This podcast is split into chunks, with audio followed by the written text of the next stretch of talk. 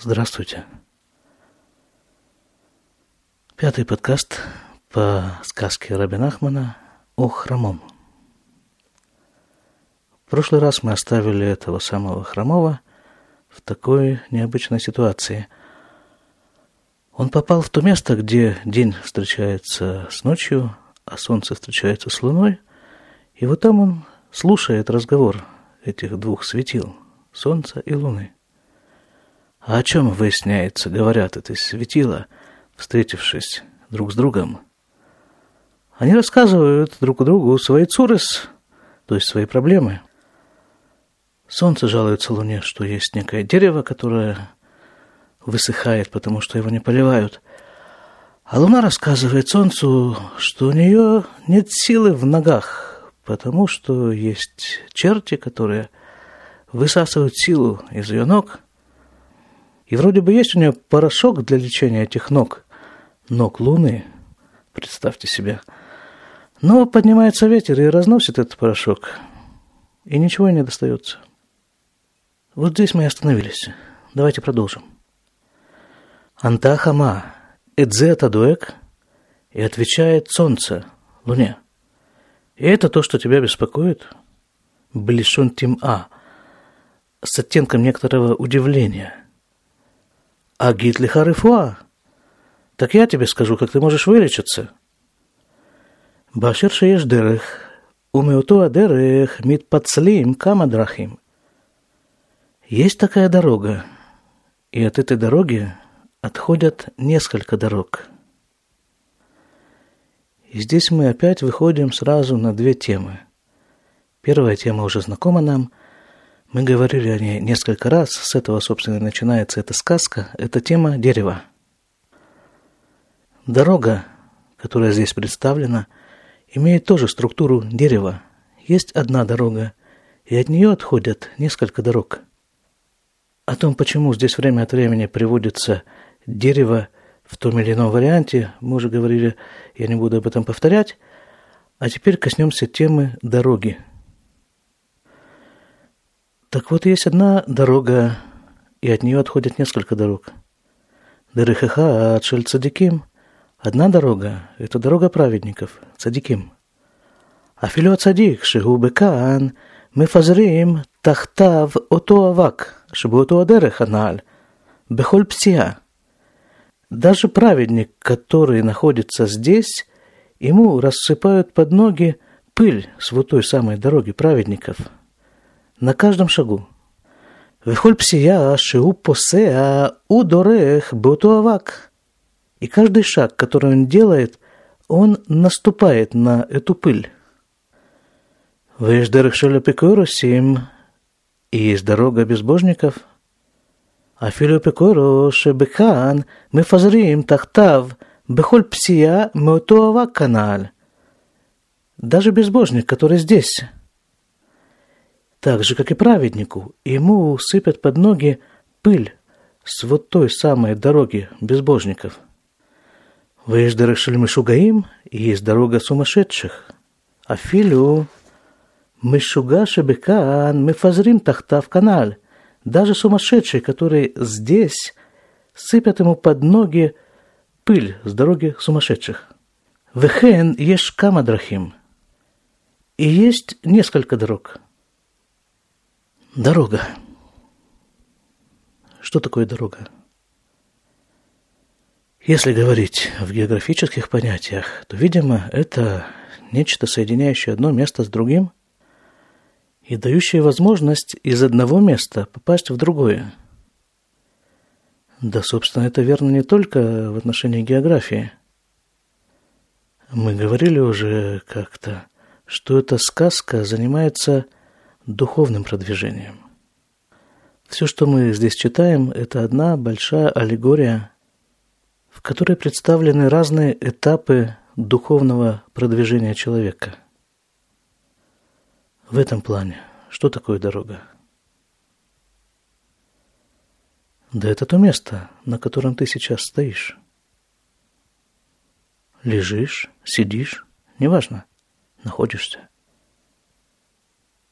Ну, хорошо. А с чем же эта дорога тебя соединяет? С каким местом? Так вот с тем местом, куда ты хочешь попасть. Твое желание прокладывает эту дорогу. Слово «желание» на иврите «рацион». Это слово происходит от слова «рац» – «бежит». И помните, там где-то в конце предыдущего подкаста прозвучал такой вопрос.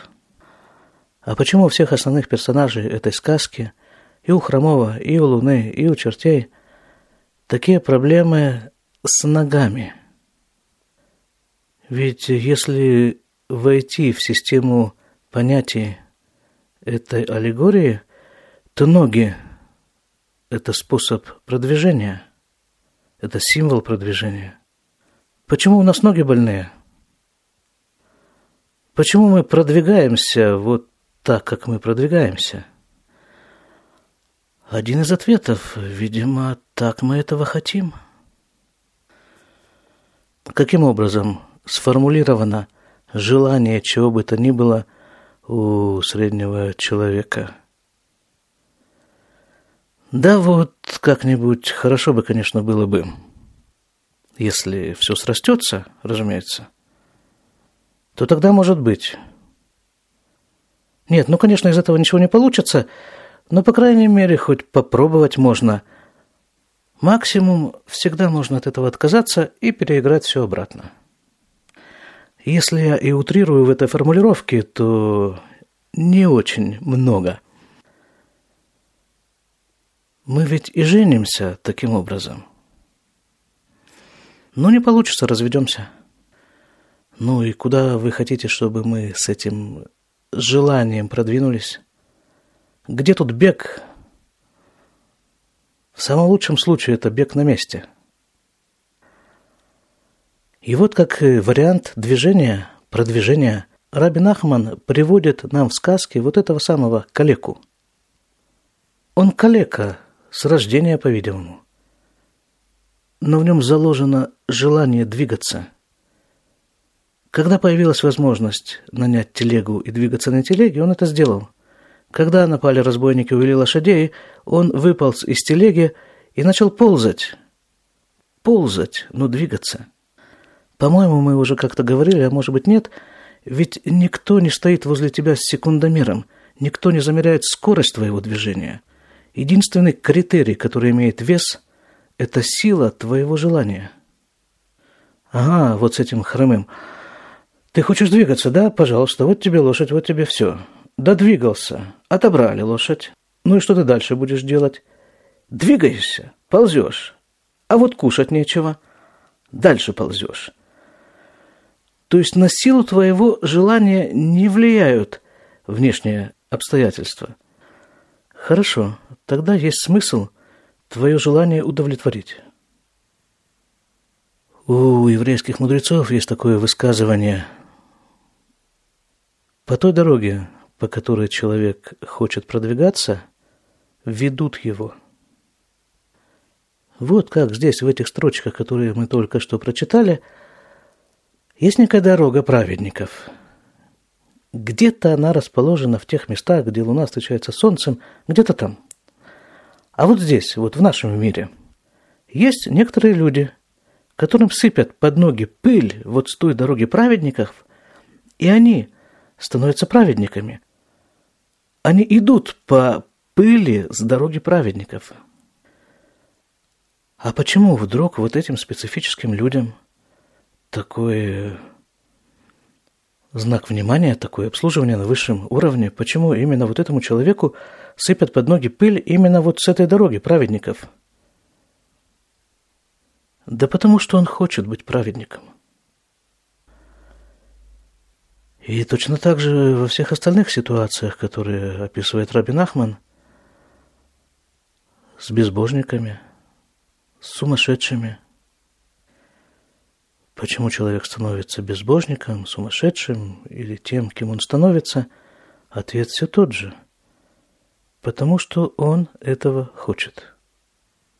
Почему, в конце концов, человек не становится никем?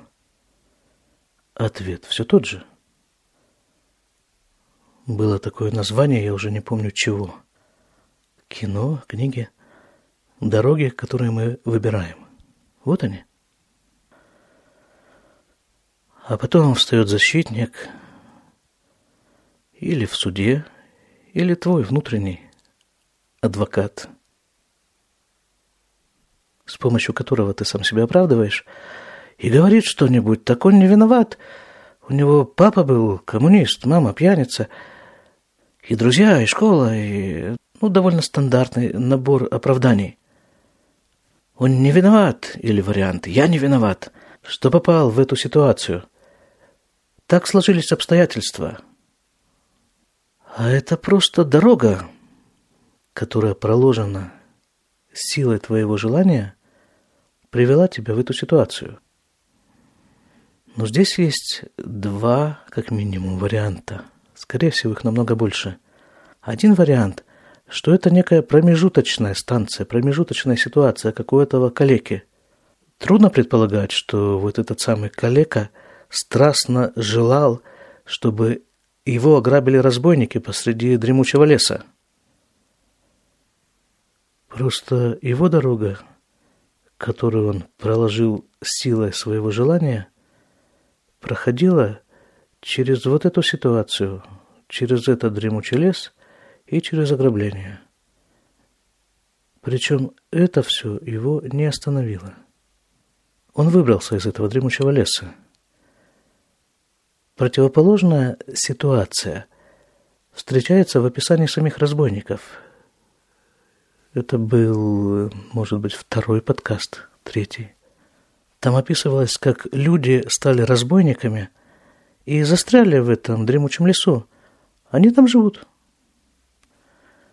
Тот же самый дремучий лес для одного промежуточная станция, а для другого конечная. Все зависит от силы и от цели, на которую направлено желание. Так вот у этого у вечного калеки, который в начале рассказа не мог ходить, страстным желанием было двигаться. Причем не говорится о том, что он мечтал вылечить ноги. Нет, он мечтал двигаться.